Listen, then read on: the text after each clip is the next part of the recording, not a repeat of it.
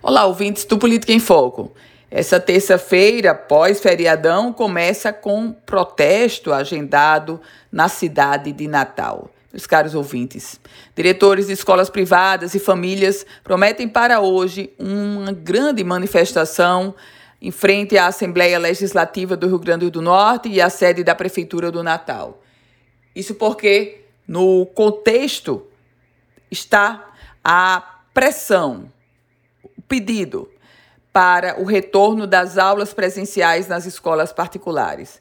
Essa é uma temática extremamente polêmica, envolve um grande debate. O governo do estado, por outro lado, já disse que as aulas só serão retomadas, a previsão inicial é 5 de outubro. A gente sabe que a prefeitura do Natal prorrogou as aulas a suspensão das aulas até o final deste mês de setembro, mas o que escolas particulares e os pais querem é o retorno, a autorização para o retorno dessas aulas.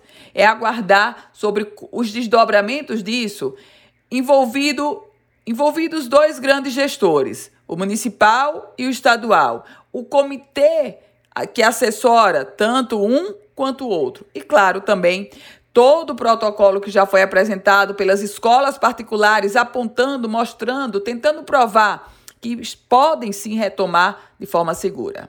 Eu volto com outras informações aqui no Política em Foco com Ana Ruth Dantas.